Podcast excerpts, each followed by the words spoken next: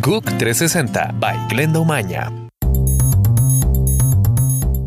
Hola, soy Glenda Umaña, gracias por estar con nosotros en GUC 360. Les cuento que el presidente hondureño Juan Orlando Hernández tomó una ligera ventaja en el escrutinio de los eh, comicios realizados el domingo ante su rival Salvador Nasralla.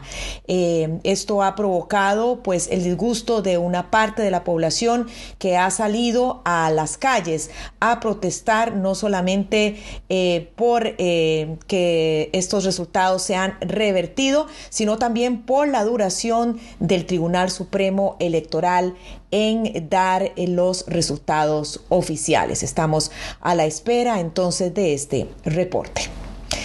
Por otra parte, les contamos que el presidente de Venezuela, Nicolás eh, Maduro, pues va a buscar la reelección en el 2018, según lo anunció su vicepresidente.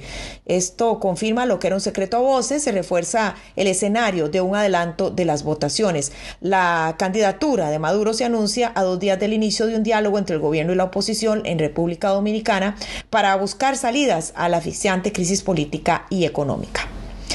Más del 57% de los niños que viven en Estados Unidos corren el riesgo de ser obesos cuando tengan 35 años si continúa la tendencia actual. Así lo advierte un estudio publicado en The New England Journal of Medicine. La investigación señala además que los menores con un peso normal tienen el 50% de posibilidades de ser adultos obesos. Y es que el estudio concluye que el exceso de peso durante la infancia es difícil de corregir en el futuro.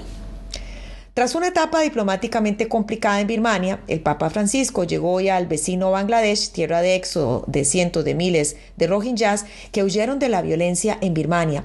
Bangladesh, que tiene una población de 160 millones de personas, es uno de los países más pobres del mundo y uno de los más expuestos al cambio climático. El aumento del nivel del mar por el deshielo de los glaciares polares debido al calentamiento global puede poner en peligro a 13.000 lugares arqueológicos e históricos de Estados Unidos de aquí a fines de siglo.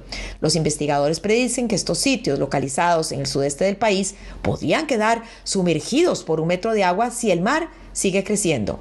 Entre los lugares afectados hay unos vestigios indios de más de 10.000 años de antigüedad en Jamestown, Virginia, donde se estableció la primera colonia británica permanente en el continente americano. Otros en Carolina del Sur, Florida, Luisiana y Virginia. Gracias por estar con nosotros. Que tengan muy buen jueves. GUC 360 by Glenda.